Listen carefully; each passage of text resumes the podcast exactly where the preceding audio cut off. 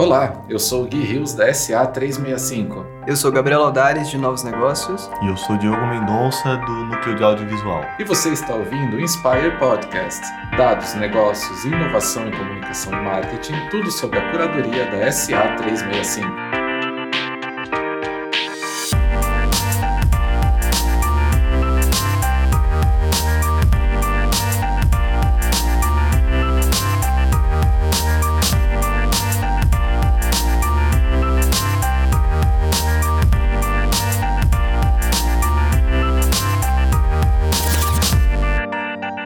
Finalmente estamos de volta. A gente teve aí um período sem os episódios do podcast. Peço desculpas para todo mundo, mas a newsletter saiu, então espero que vocês tenham gostado. Vamos comentar um pouco a newsletter dessa semana. Gabriel, qual que é o primeiro destaque da newsletter? Google mudará cerca de 10% dos resultados da busca. Bom, essa mudança vai ser uma das maiores atualizações do Google e consiste basicamente na adoção de uma tecnologia de processamento de linguagem natural para que o buscador consiga entender melhor as frases e os contextos né, das frases durante a busca. E ele deixa agora de fazer a busca né, pelas palavras-chave. E aí tem alguma alteração porque ele se adapta ao usuário que está fazendo essa busca. Eu não sei se vocês já repararam, né? Se você está logado no Gmail ou em qualquer outro serviço do Google, duas pessoas fazendo a busca ao mesmo tempo, o Google dá resultados diferentes. Uhum. É, nessa atualização eles falam de alguma coisa disso ou basicamente ele vai, vai mudar a maneira como ele entende a gente? Uhum. Não, na verdade eles não falam nada sobre a personalização, né, de acordo uhum. com as preferências do usuário.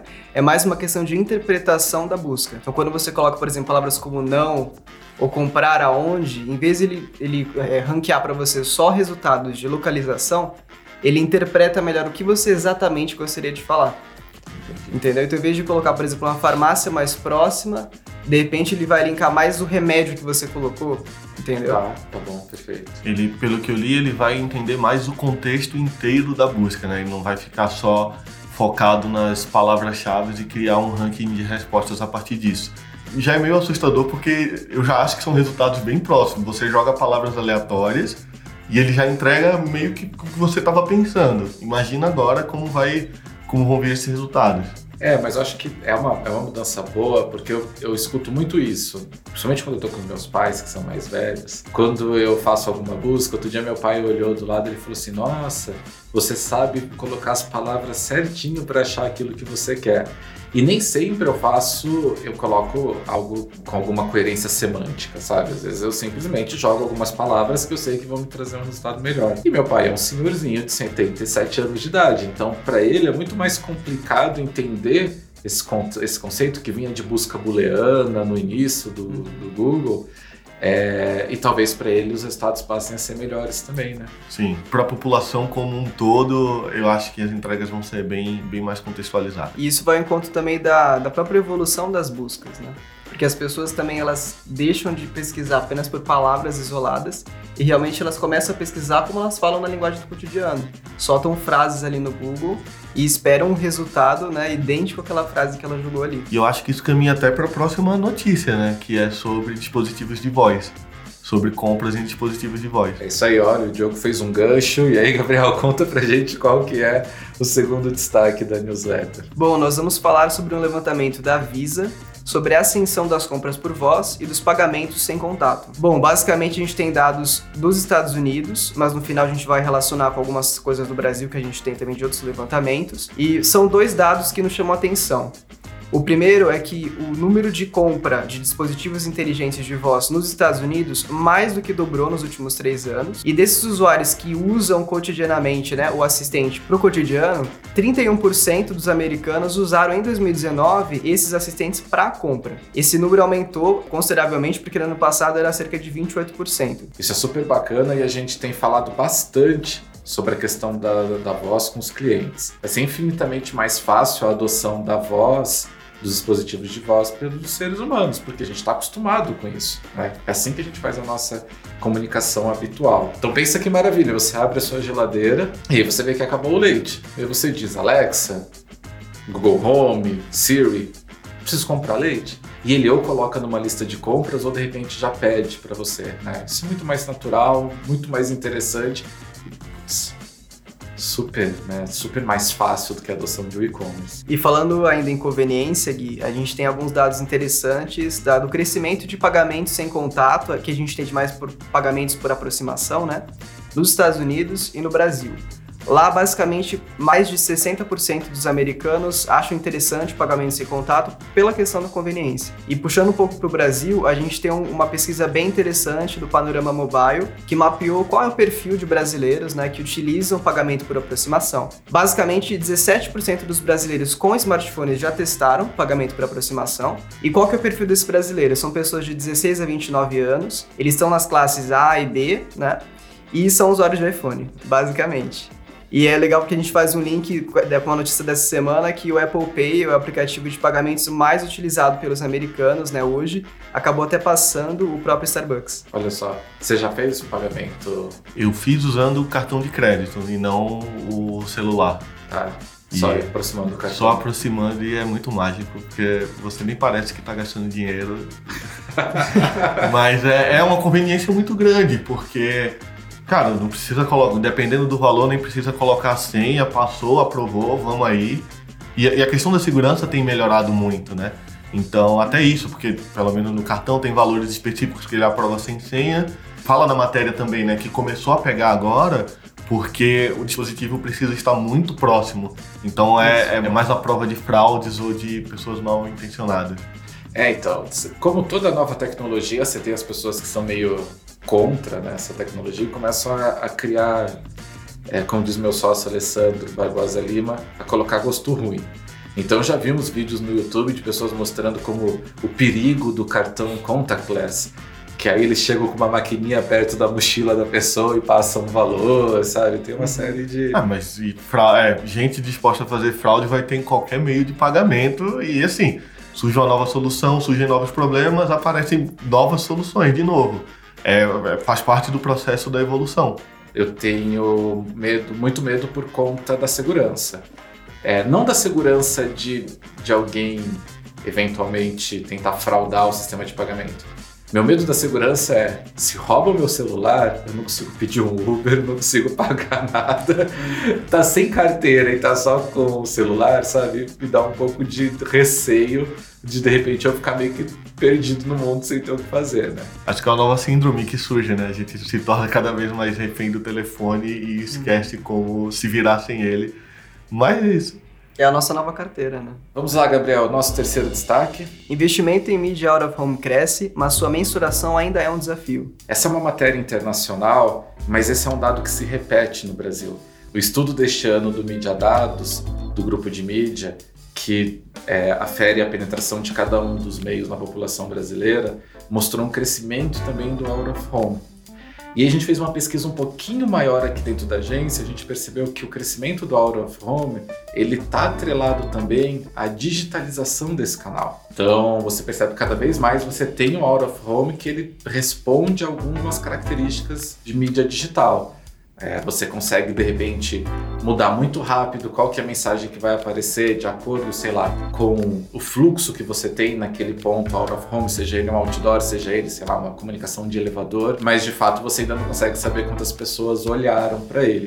Para vocês terem uma noção, no Brasil a penetração subiu de 30 e tantos por cento, acho, em 2016, que foi a última vez que a gente tinha feito essa, esse estudo de penetração de mídia, quando a gente olhou os dados de 2018 e 2019, tinha subido para 60 e tantos por cento de penetração.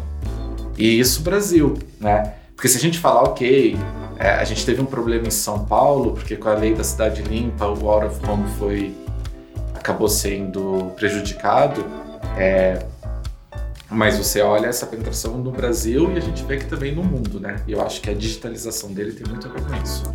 É, falando inclusive pelo núcleo de audiovisual aqui, cada vez mais a gente tem demandas de adaptar peças e campanhas para formatos de telões de LED inclusive até com especificidades de locais, como você falou. Recentemente a gente fez uma campanha para Royal Canin e num dos shoppings a gente ia ter um stand da marca e aquela mídia específica do shopping tinha um aviso dizendo onde estava aquele stand. Normalmente, o que, que, é, o que, que as agências e empresas de monitoramento, né, de mensuração da mídia out of home estão fazendo? Consegue captar é, dados demográficos e dados, outros dados do público que estão portando um smartphone enquanto eles estão passando por um outdoor, ou enquanto eles estão sendo impactados por uma propaganda no shopping, no elevador ou até no ponto de ônibus. Quando essa mídia out home tem a funcionalidade de realidade aumentada, por exemplo, quando a pessoa consegue interagir com essa mídia, fica mais fácil você monitorar esses dados. E a gente tem alguns aplicativos que acabam até vazando dados, só que claro que a gente está falando de forma ética, no sentido de são dados anônimos, tá? Como por exemplo aplicativos de paquera e até de, de medição de clima. Eles falam na matéria que é uma medição por proxy, né? Que eles pegam algum objetivo de campanha e conseguem transformar isso. Ó, isso gerou um impacto. Ainda não é o resultado ideal que eles querem, eles querem ter números absolutos de pessoas impactadas, mas assim como o Minority Report, vamos chegar lá. Não, exato. E a gente consegue também pensar em outras mensurações a partir de resultados. Né? Imagina que você tem um out of home a 400 metros de uma Leroy Merlin. E dependendo da temperatura, ele vai fazer propaganda ou de aquecedor, ou de ar-condicionado, ou de piscina. Tá? É, se você conseguir ter alguma mudança na venda dentro daquela loja, a partir das mudanças de comunicação no out of home, você também consegue mensurar de um jeito ou de outro. Né? É, a gente tem um exemplo do, de uma campanha do McDonald's, se não me engano, foi num, numa, num jogo de futebol e eles conseguiram fazer uma campanha de retargeting com os consumidores que estavam ali impactados com a propaganda e estavam com o smartphone. E aí, Gabriel, o último destaque comentado de hoje? Facebook e Instagram vão sinalizar notícias falsas em posts e stories. Que eu posso dizer? Posso dizer aleluia, né? Eles estão passando por uma crise de credibilidade, então acho que vai ser cada vez mais comum a gente ver respostas que tentem provar que somos um meio confiável e seguro. Isso é muito louco do, da época que a gente está vivendo, nessa né? coisa da era da pós-verdade.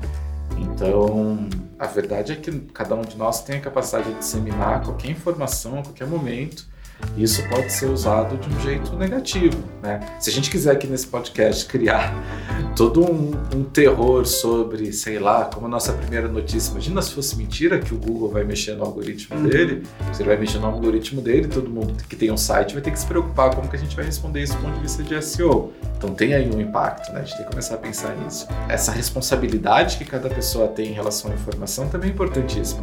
Não dá pra gente colocar só na conta do Facebook, né? Porque no fim do dia o Facebook é o meio.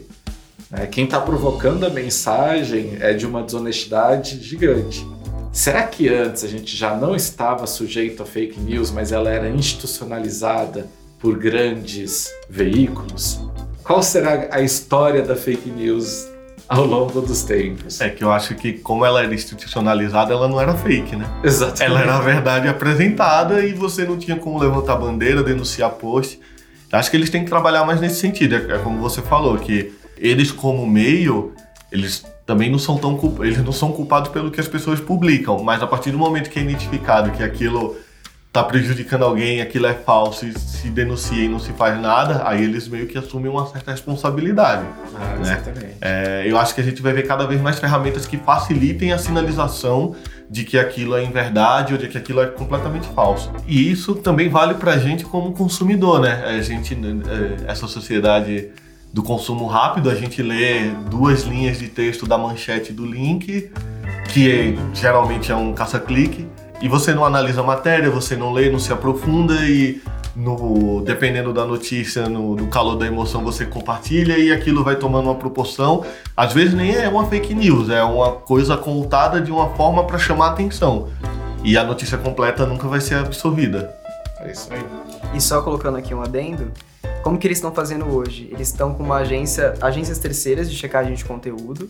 Quando a pessoa publica uma notícia que é, é considerada fake news, as pessoas conseguem continuar compartilhando a notícia, só que ela vem com um rótulo em cima escrito fake news, com o link da, da agência de moderação de conteúdos explicando por que, que é fake news. E aí tem umas outras, outras estratégias também. Eles reduzem a distribuição desse post no feed de notícias e eles também, isso não só post, mas stories também, tá, gente? E eles removem o post da aba explorar e das hashtags no Instagram. Tem que tratar disso no WhatsApp, né? E aí como controla? Exatamente. Isso, é, eu acho que é um, tem que ser um trabalho mais de conscientização do consumo do que. Claro que as ferramentas têm que ter meios de denúncia, mas eu acho que é mais uma questão do eu, né? Tipo... Exatamente. E o WhatsApp a gente tem que ficar super de olho. Mesmo na agência, a gente já está começando os primeiros projetos de micro-influenciadores utilizando o WhatsApp. Um ambiente super fechadinho né? e super controlado. Está falando de marca da maneira mais ética possível, né? mas é um ambiente que ganha importância e que ele tem tudo a ver com influência.